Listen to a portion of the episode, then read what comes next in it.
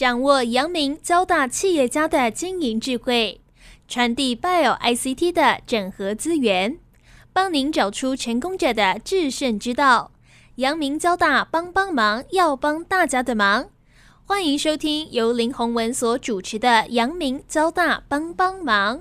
各位听众朋友，大家好，欢迎收听华语电台阳明交大帮帮忙节目，我是主持人林宏文。今天呢，很高兴呢，我们要来谈谈哦，治安领域里面的一个呃智慧新秀哦。我想治安领域哦，呃，过去台湾这几年来已经有慢慢有一些公司浮出台面，奥义智慧公司呢，呃，我想是在这个新的治安领域哦，尤其是像。自动驾驶、物联网等等领域哦，我想他们是很重要的呃新秀了。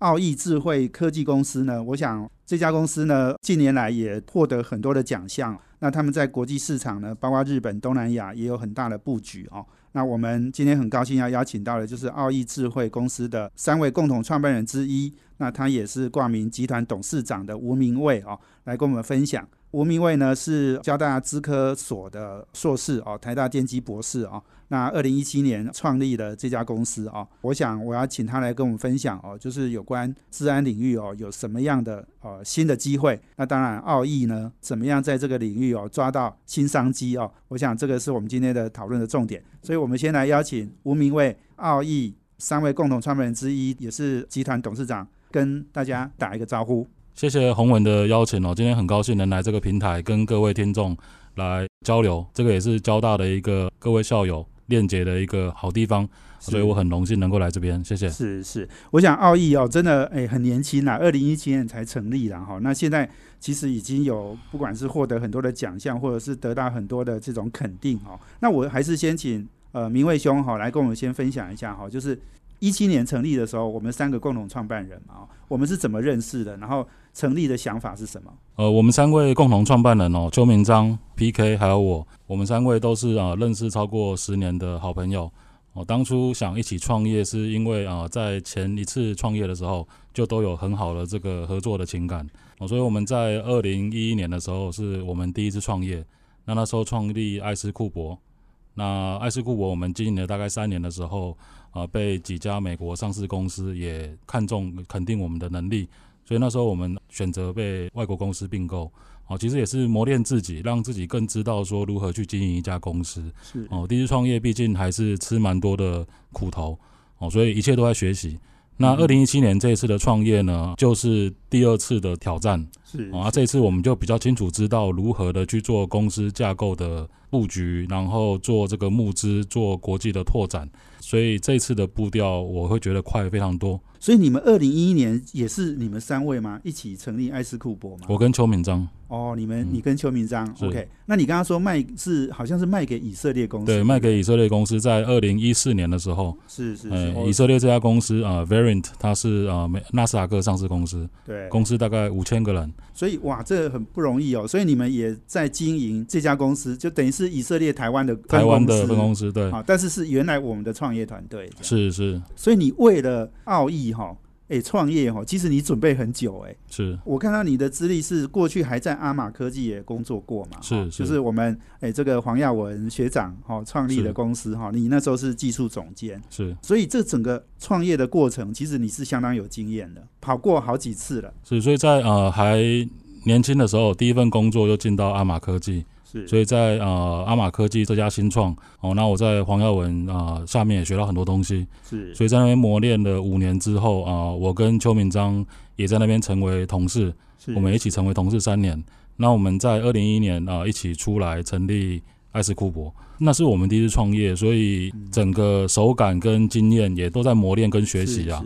对，所以二零一七这次的创业就是呃，让我们有机会如何经济规模募资，然后做更多的事情。是，在短短的三年，其实奥义智慧已经有七十个员工了。对，哦，那我们在之前第一次创业的时候，我们一直到被人家并购，都还只有八位员工。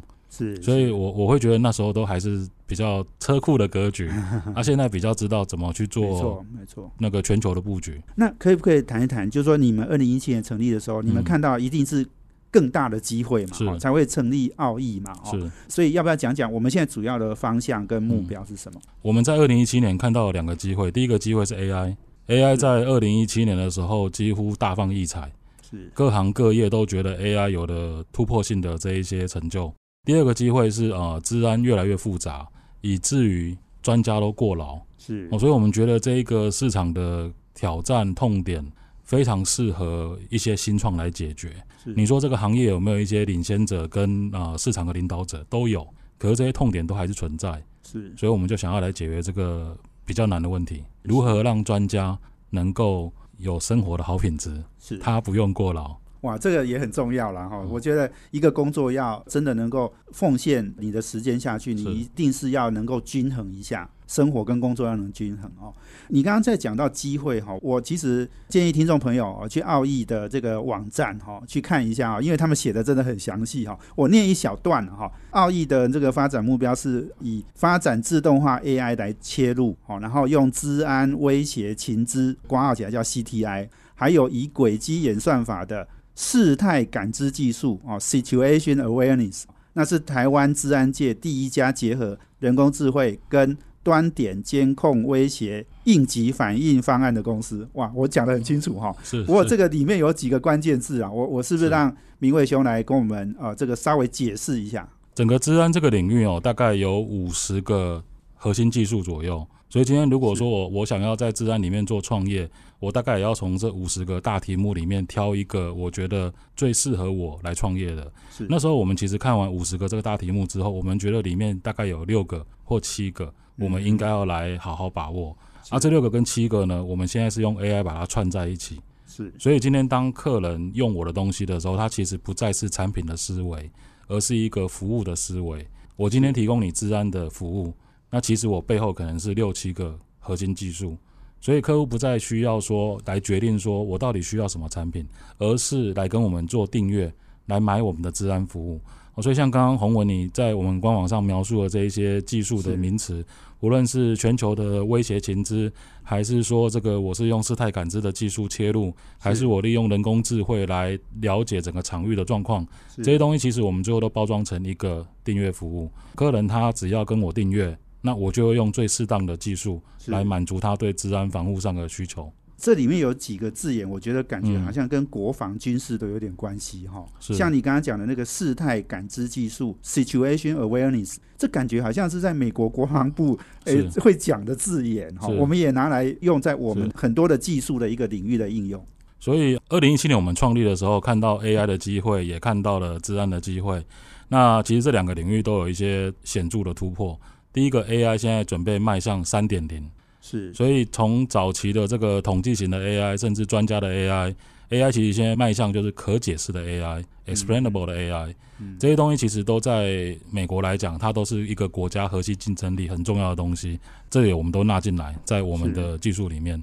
是。AI 三点零。那第二部分的话，就是刚刚提到的事态感知 （Situation Awareness） 这个东西，也在美国它的 DAPA 的很多计划里面，你都会看到他们在决定，无论是战场的可视化，或者是在这个治安的攻防上，它的一个 design principle，它都会觉得 Situation Awareness 是一个很重要的一个策略的一个切入。所以我们在设计我们产品的时候，我们觉得要让客人先了解全貌，再来看细节。是。而不是先看哦一个告警，两个告警，一个病毒，两个病毒，是。这样其实你只会注意到细节，却忽略了全貌哦。所以 C 圈额呢很重要，是先让你知道全貌，再看细节。哇，这个讲得非常的清楚哈。我们今天访问的是奥义智慧的董事长兼共同创办人吴明卫。那我们要休息了，等下再回来，请明卫兄哈继续来跟我们分享哦。事实上，刚刚在讲的那些观念哦，其实他们就在去年哈做了一个非常重要的叫凯美拉行动哈。这是台湾七家半导体公司呢被中资哦在治安领域上面的一个威胁，他们及早告诉这些客户哦。我们休息一下，等一下回来。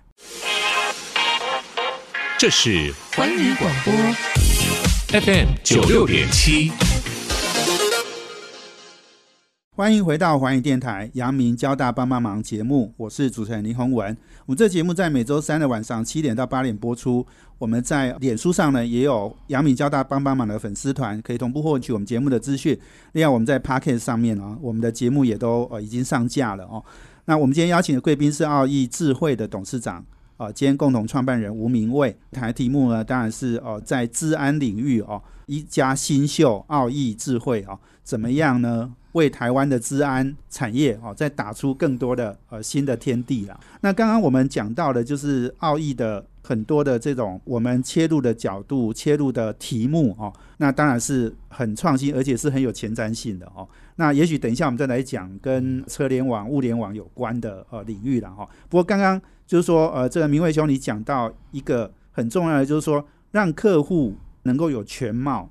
然后呢，不是只是我们做一个产品而已，我们是要告诉他整个治安产业的威胁哈。所以，我们事实上，二零二零年呢。呃，去年呢，我们就做了一个叫凯美拉行动，哈，有七家半导体公司啊，因为被呃可能是中资嘛，哈，被潜伏了一年多，那被你们发现了，对不对？而且你这个报告，这个引起很大的国际上的一个呃重视了，哈，跟我们来分享一下凯美拉行动到底是怎么样，你们怎么发现的？是啊，呃，洪文还有各位听众。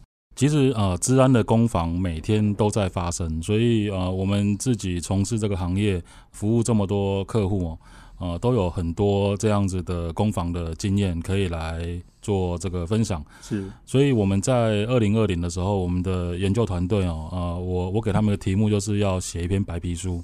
让大家更知道说，治安其实很需要被重视，是哦。所以那时候我们挑的题目呢，就想说，哎，其实，在那个时空背景跟氛围下，半导体是台湾的护国神山，那整个全世界也都把半导体视为是国家很重要的一个竞争力。哦，那台湾也因为这样而被全世界看见，所以我们那时候就决定来把这一个产业里面的治安威胁好好做一个梳理。所以我们才写出了这篇报告。至于凯美拉这个名字呢，是我们当时在调查这案发现场以及这一些证物的时候，我们觉得这一群骇客很擅长使用各种拼装的技术来达到突破入侵的目的，所以我们选了这个神兽哦，就是凯美拉，有这个各种东西合成的一个神兽，所以用这样的名字来比喻哦，我们在追的这一群骇客它的特色。他们是怎么样潜伏到台湾的七家半导体公司的？一般来讲，半导体产业是非常重视治安的，所以他们的治安防护，市面上能够买的、能够部署的，它大概都有一定的这个投资。所以今天在入侵半导体这个产业，骇客族群必须要用一些更高端的手法。我举例来讲哦，呃，因为去年疫情开始之后，蛮多工作形态的改变，变成在家可以办公。远距可以办公，是，因此公司的这个保护场域不再是公司，甚至会延伸到你远距办公的环境，也可能在家里。那这样子的转变呢，让很多治安的控制或是配套啊，来不及跟上这样子的作业形态的变化，所以骇客有机会从家里跑来公司，骇客有机会利用远距办公的时候，从一个比较相对不安全的环境跑到公司相对安全的环境。所以这样子的变化都是有一些破口，新的破口会出现，所以这是一种。第二种啊，也比较常见的骇客的攻击手法，对于这种高强度的保护环境，骇客有时候会利用你相信的东西进来，你信任的东西进来。这个包括说是从你的供应商进来，合作伙伴进来，从你采购的东西进来啊，这些东西其实因为你之前都已经做过一定的滴滴一定的这个尽调。你都认为它是合格或是 qualified 的伙伴，甚至你认为它是可信任的城市，从这种管道进来是最防不胜防的。是，啊这个在比较高强度的半导体产业呢，是比较常看到的突破的管道。而且你们发现的时候，告诉这些客户哦，这些七家半导体公司，很多人他还不知道，对不对？他不知道他的资料已经被偷了，而且可能被偷了一年了。是，所以呃，我们在治安这个领域过去的这个防护方式啊，很多时候是想要知道说谁是坏人。是，但是随着这一二十年来，你会发现哦，坏人他通常不会把“坏人”两个字写在脸上。当然，对他都是说，他还会装作很像好人。就是你，他其实就是好人，但是他可能做的行为是坏人。所以整个侦测他的方法要改变。是，以前可能是用抓病毒的方式抓坏人。是所以，我只要看到这个城市，他只要是病毒，我就哇，我抓到一个坏人了。嗯，但现在其实坏人他会用合法的东西进来，所以他不会有病毒的成分在身上。因此你要看他的行为，要从行为面来抓坏人。其实很有趣哦，我看到你们凯美拉行动那个报告里面，白皮书里面我还写到哈，诶，这些潜伏的坏人哈，有的甚至像一季哈来偷一次东西哈，好像在做法说会一样，就季报哈要做完整这样子哈，好像是有这种行为上的很特别的一个让你们发现的，对不对？是，那因为当治安攻防啊，一旦被他突破之后，他潜伏在单位里面。他会建立一个后门管道，让他可以方便进出。所以当初他可能花很大的功夫才突破你的重重的防御跑进来，可能是好几个礼拜甚至好几个月，他才跑到你的环境里面，然后长治久安住在里面。可是他一旦他开后门呢，下次他的进出是很方便的。对，所以这样子的一个后门管道，让他可以时常的掌握你单位的各种研发资料，你单位的各种机敏的资料。那他定期他就来收割，定期会来拿东西。呀，所以这个凯美拉行动应该是一个很重要的成绩了哈。你们帮你们的客户做了很重要的一个贡献哦。是。那我知道二零二零年也是奥义呃非常呃丰收的一年哈。虽然全世界应该不是一个好年了哈。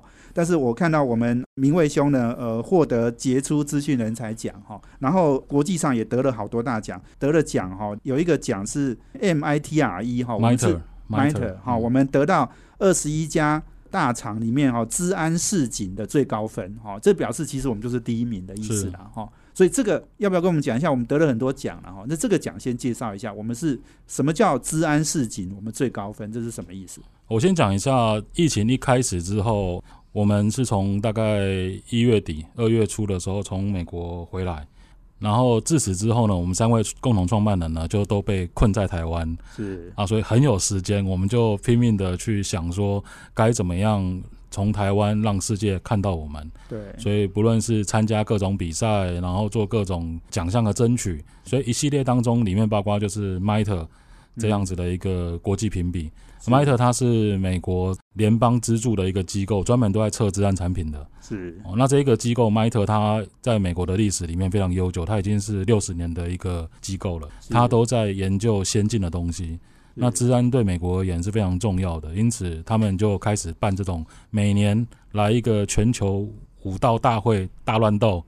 嗯，那参加的厂商都要缴三百万的台币来让他做测试。所以，我们在这个平台经过他一个礼拜的测试，我们得到的分数呢，在他最后的排名里面，我们是最高分的。所以，这个对于我们一个台湾的新创是一个莫大的鼓励。我们几乎是难以想象，一个这么小、没有经济规模的台湾新创，如何跟资本市场每个都是非常赫赫有名的治安大公司来做较劲。这个平台提供了一个最好的见证，让我们能够一较高下。所以这个我们的确哈很高兴，奥义呢帮台湾哦又争取了很多国际曝光的机会了哦。所以我们休息一下呢，等下再回来，请奥义的董事长兼共同创办人吴明卫哦继续来跟我们分享。我们休息啊，等下回来。这是环宇广播 FM 九六点七，欢迎回到环宇电台阳明交大帮帮忙节目，我是主持人林宏文。我们今天邀请的贵宾是奥义智慧的董事长兼共同创办人哦，吴明卫。那我们谈的题目呢是治安产业哦，机会非常的多哦。那我们奥义呢掌握了目前我觉得是非常重要的领域了哦。刚刚呃明卫兄讲到哦，去年三位创办人都在台湾的时候，大家很认真的哈去参加各种比赛哦。那刚刚讲的 MITRE 哦，这个呃奖项哈，我想。很不容易哦，因为呃，参加的公司都是大公司哈，微软、赛门铁克、McAfee、台湾的趋势啊等等。我们在二十一家大厂里面，我们是公司规模最小、最年轻的公司啊，然后我们得到的是最高分。我问一下，治安市井的意思是说，我们可以在很多不同的状况告诉我们的客户哪里出了问题，我们提醒他。这表示我们的侦查能力、侦测率是最好的，是最强的，对不对？是，哎，我们的技术应该也是会是最好的。是因为呃，美国在做这样子的评比的时候，它都在模拟骇客的攻击行为。这一场比赛它不是一个病毒大乱斗的比赛。如果今天是病毒大乱斗的比赛，其实防毒厂商就会胜出，因为防毒厂商几乎有以前历史的十亿只病毒的历史数据。是哦，所以大家就在比考古题。大乱斗。是是是，但这场迈特的比赛基本上是都是用新的手法，对。然后美方他会重新写外面已经知道的恶意程式，他会重写，所以基本上你要从行为抓才有办法抓到。啊。我们就利用我们的 AI，利用我们一些新的一些技术，然后在这个比赛脱颖而出。所以这个真的就是能力上的一个考验，对，新的新的科技出来了，对，对，所以我想这个呃，我们其实我们得很多奖，包括在日本也是得到治安大展的第一名。对。是是，对你讲到日本哈，我嗯。我们可以来分享一下哈，因为我看到奥义智慧虽然二零一七年才成立哦，我们时间很短，可是我们事实上我们已经在国际上有很多的布局哦，包括日本，包括东南亚哦，在日本在新加坡我们都成立的公司哈。那我知道这个明卫兄也是负责营运跟这个海外扩展还有募资嘛哈，跟我们分享一下我们在国际市场的布局啊。我们呃三位创办人，我们在成立奥义智慧之前，我们在以色列的公司做了四年。是我们其实蛮羡慕以色列这么小的国家，它在全世界的影响力这么的举足轻重。是哦，所以我们觉得说，台湾当我们创业的时候，我们想让我们的治安产品也在全世界大卖。是成立的第二年，我们就到日本设点，然后第三年我们就到新加坡设点。嗯哦，所以走出去几乎是我们在一开始就觉得一定要做世界的生意。是那在日本设完子公司之后，我们也是摸索了将近一年多，才知道在日本该怎么做生意。是一开始我们把日本想象成台湾成功模式的延伸。是那台湾我们怎么做生意呢？我们几乎都是先挑谁才是我的客群。在台湾，我们是认为说，第一个公部门最重视治安，第二金融业最愿意投资治安，第三个高科技最忍受不住治安外泄的冲击。对所以我们那时候在台湾几乎就是锁定了三个客群，然后去让他们知道说我们可以解决他什么问题。这三年下来，我们在台湾从这三个客群也做到了快一百五十个客户，是所以这样的成功模式呢，其实会影响我们在国外布局的时候，认为这样的东西在国外也会成功哦。所以在日本呢，我们刚去的第一年也是做了非常多的客户拜访，也都挑我们认为会试货、会肯定我们的可能客户。哎，可是这样一年下来，发现说，其实真的能够变成订单的这个 conversion rate 就低到可怕。哎，所以基本上可以说是失败。所以我们在进去日本的第二年开始，啊、我们转成就是找这个日本的伙伴，找代理店。那我们陆续的获得了 Hitachi、Mitsubishi，还有上市公司 n One 的肯定，然后跟我们签约，成为我们在日本的代理店。是自此之后，啊、日本的生意才起来。所以这个真的不同国家有不同的文化风俗啦，哈，所以真的要要用不同的方法。而且我我觉得好像日本人对产品非常挑剔，对不对？他们对品质要求也非常高。我相信跟台湾可能也是不太一样的。是，所以呃，作为一个新创，然后海外布局的第一个点挑日本，我们真的就是踢到铁板。是 对。是是是，但也是用最高等级去挑战自己。是，真的是一个非常挑战的一个战场。是。啊！所以呃，在日本，我们不论是推出新的版本，或是推出一个模组，或是产品跟客人介绍，其实整个完整的配套都要非常的清晰跟 ready。譬如说，我今天产品出来，我所有的这个配套的文件，我所有的 SOP，然后啊、我该怎么去做售后的东西，是。这些东西当你没有的时候，你在日本会非常的辛苦。啊。这个辛苦很可能你没有一个学习期，日本客人可能就会觉得他无法忍受。无，法忍受，无法忍受你产品有问题啦，就退回去就对了。我这根本不要，对，然后可能你你的名声就就此就 就毁就惨了，对，是。所以一定要战战兢兢。我们在台湾呢，其实台湾的客户是比较能够包容，当你是愿意虚心接受他的指教，然后你愿意改进的话，台湾还是愿意，就毕竟是我们 home market，他愿意给我们机会。但是我们在日本，我们是一个外国人哦，他不见得愿意给我们机会。即使你刚刚讲你们有这个什么 Hitachi、三菱啊，什么这些代理商也没有用，因为很多产品在竞争嘛。因为这三家都是赫赫有名的代理店，所以他更不会给我们机会。如果我们犯错的话，哦，连代理店就不给你机会了。是是是 OK，所以这个日本真的是很很困难然后那东南亚会不会不太一样？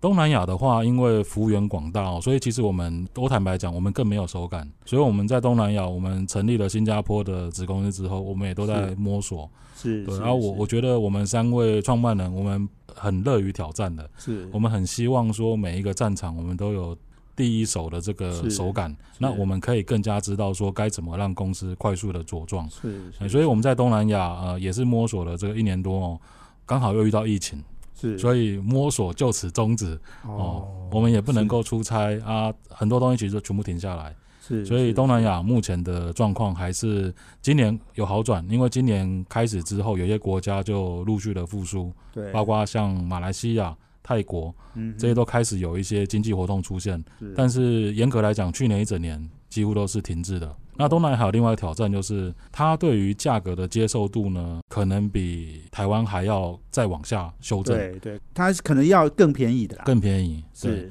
但是它讯息的接收可能还是跟世界是同步的。他可能会上网去找，哎，什么是这个领域好的东西？所以要求也很高，就对，所以他会嗯拿世界的 spec 规格是是是来希望你给他东南亚的价格。啊，这个东西我是觉得，哎，很棒啊！这新创就有机会了。哎，是是，我就是世界的是规格，然后新创的价格。这个有意思哦。所以这个东南亚、日本好像也都是你要去跑，对不对？你主要是你负责。我们哦我们其实现在觉得这些国家老板冲在前面，就要赶快急流勇退，因为这样才能够快。哎，所以我我们前面会让自己有手感，没错，但是之后的整个 take off 都还是要交给最适当的伙伴跟公司的同仁。所以这个也真的是台湾公司哈、要打国际市场哦，的确有很多的挑战是。哈、不过我觉得很重要呢，诶，我们最近也接触到很多公司哈、都是打日本、打东南亚，诶，这个好像高阶的市场要打哈、然后庞大的市场也要打哈、东南亚是个五亿人口的市场嘛哦，所以这个我觉得是台湾厂商应该是大家共同的机会啦，也很谢谢我们明卫兄哦，给我们一些实战的经验了哦。那我们休息完了，等下再回来，我们请奥义智慧的董事长兼共同创办人吴明卫先生哦，继续来跟我们分享哦。我要请他来谈谈哦，接下来的车联网、物联网，好、这个机会在哪里？好、另外我也要请明卫兄来分享一下他自己在这个投入治安领域哦的一些心路历程。我们休息一下，等下回来。这是环宇广播 FM 九六点七。欢迎回到环宇电台，阳明交大帮帮忙，我是主持人林宏文。我们今天邀请的贵宾是奥义智慧的董事长兼共同创办人吴明卫。那我们谈的题目呢是台湾治安产业哈的机会了哦。我很早以前就听过奥义哦，那但是呃最近呢看到哦，就是因为台湾的这个红海呢，他们推出了这个 M I H 的平台，在电动车的一个平台哦，现在已经上千家公司参与了哦。那我是在这个场合里面碰到奥义的刚刚讲的三位创办人之中的一位叫丛培侃哦，那他去做了一个演讲哦，那也谈到就是说奥义在这个车子上面哈、哦，其实已经投入很多年的研发了啦哦。是现在车联网或者是自驾车开始火红的时候哦，其实我们奥义已经跑了好多年，所以是不是也请我们明卫兄来跟我们分享哦，我们在车联网、在物联网哦，我们的布局是什么？车联网是一个很很新兴的一个题目啊。那全世界都认为说，在未来的十年，呃，非常非常多的这个车子都会达到自驾，是它是一个未来新的一个生活方式。嗯所以蛮多厂商都想要提早布局。那奥义智慧呢，有点太早了。我们三年前就在开始研究车子。那那时候我们其中一个共同创办人 PK 哦，他就在他家的停车场把他的宾士全部拆开，研究里面的引擎，研究各种 ECU。是，所以那时候他其实做了蛮多突破性的研究成果，但是那时候并没有吸引到一些车厂或者是平台业者来跟我们谈这个东西。对，我们把那时候的前期研究呢，也都陆续的去找各种策略合作的伙伴，譬如说车子未来要更新韧体的时候，它一定要透过 OTA Over the Air 嗯来做各种这个即时连线的更新。是那我们就找 Carota 来合作。哦，那是卡罗塔它已经成功的打进很多车车厂了，所以这样子的合作呢，一个安全的 OTA 就是一个很好的一个解决方案的命题。是所以一方面原厂大家要找到重效合作，一方面也要等到对的 timing 出现。是像几年前，我们三年前有了这样的技术之后，其实我们到日本设点，我们有直接去找日本的车厂。可是我们后来发现呐、我一个 tech company 要进到车厂的供应链里面，我至少要花五年。五年对于新创公司而言是一个天文数字，所以那时候其实找不到任何可以应用我在车载上面安全的地方的领域。是今年很棒，就是红海突然找到了一个这个新的题目，这个商机，是。他有这样子的一个雄心壮志跟机会，能够切到这一个领域。那各位未来想象哦，当红海这样的制造能力变成智慧制造，是。它可以把做车子像它做手机或是做这一些呃零关键零组件，甚至做这些呃智慧工厂大量生产的时候，是。现在的车厂是完全没有机会的。是。那台湾的公司呢，就非常的棒，我们在在这个土生土长的地方跟红海就可以每天讨论，是。每天的去看说如何我就可以 spec in design in 是。我的资安就直接放在里面，这个对我们而言才是有机会，不然以前我们在日本这样的摸索，五年起跳，是我们完全无法想象该怎么合作。真的很重要的一个发展啊！哦。我想，呃，我们说电动车是一个很重要的市场，是未来自驾车会是更更重要的市场。是。哦，那我们抓到了车联网、物联网的机会哈、其实你刚刚讲的，呃，这个治安有五十个题目，那其实有的题目可能老一点了，诶有的题目是新的哈、是。新的更有机会，就是尤其是对我们这种新创来讲哦，就是我们可以全力发展的一个部分。对，所以呃，现在在治安里面大概有三三大类型的新题目，第一个就跟是。五 G 相关的，所以五 G 的治安，那第二个就是跟物联网相关的，所以 AIoT 这方面的治安。是那第三个的话就是这一些呃 smart transportation 是哦，智慧智慧交通，然后智慧的电动车、智慧的自驾车、智慧的绿电这些东西，其实都是突然崛起，然后份额非常大的一个饼就出现。是，那它这个生态系里面的治安就必须要有人来协助。没错。那我们想要抓住这一些新崛起生态系的机会，是，所以我们三年前就在拆车子哈，然后来在研究车子车联网的这样的经验哈，很希望就是能够也变成我们诶红海红海，我想这个 M H 这个平台基本上应该算是台湾的国家队了。然后如果这个国家队能够做好哈，那在全世界的这种电动车跟自驾车领域里面抓到一个商机哈，我觉得那个绝对是台湾很重要一个产业升级的机会了。哦是对，所以讲了这么多哈，我想我请明卫兄来跟我们分享，因为我知道您是医生世家哈，但是你后来却投入到资讯领域哦。那你爷爷是医生，那父亲好像是做做这种电机马达嘛哈、那你自己呢？诶，找了这个软体，而且不用把手弄得很脏哈。这个我想你可能有一些想法了，跟我们大家来分享一下你投入到治安领域里面这样的一些过程，好不好？是，所以我呃，我爷爷就是医生哈，那我奶奶是开药局的，那我父亲他选择了一条不一样的路，所以他学电机，那自己开工厂做这个船舶用的马达啊，这也深深的影响着我啊，我从小到大啊，暑假都在工厂啊，我自己也看到父母亲非常的辛苦啊，没日没夜都在工作。我那时候在填大学志愿的时候，我就觉得说我应该要走一个用脑力的 career，我我深深的觉得我应该用脑力的 career，而不要用劳力的 career。医生也很劳力，对我我我可能就是讲的范围比较宽一点，我觉得这个医生这种比较有专业的哦，今天你是用这个一个 professional，其实你也也是必须要亲力亲为，是并不是说我想偷懒，而是我比较希望能够做出一个有 scale 的一个 contribution。是是那软体会是个机会是啊，我自己也蛮喜欢写程式的。我在小的时候，大概小学啊，父母亲就送我去学培基语言。哦，所以我在小学的时候就自己搭车，呃，因为我小时候是在东北角长大，哦，所以自己搭车到台北，然后国语日报那边有在教电脑，然后学完电脑之后就在自己搭车回来奥迪，哦，到东北角，哦所以我我自己是还蛮熟悉说，哎，城市这种有逻辑的，然后可以化繁为简啊，把简单的东西重复做的，我是还蛮喜欢这样子的一种逻辑的东西。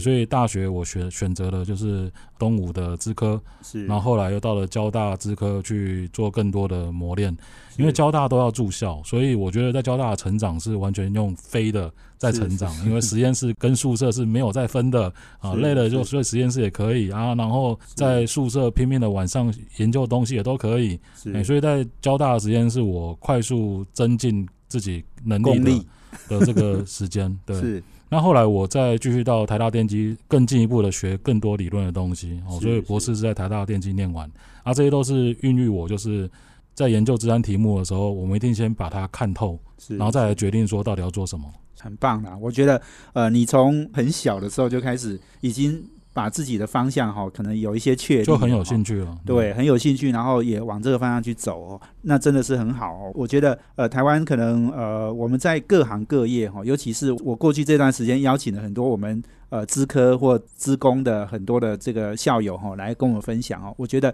台湾在软体产业应该要好好的投入哦。我们的硬体已经做到全世界应该算是数一数二了哈，但是我们的软体可能还亟待发展呢哦。但是我们的人才真的是很优秀，所以我们也很寄望就是说奥义哦。能够虽然是一个小公司哈，但是我们找到新的商机，找到很有潜力的机会哈，切入哦，未来一定很有发展的机会了。我们也希望你也准备要 IPO，对不对？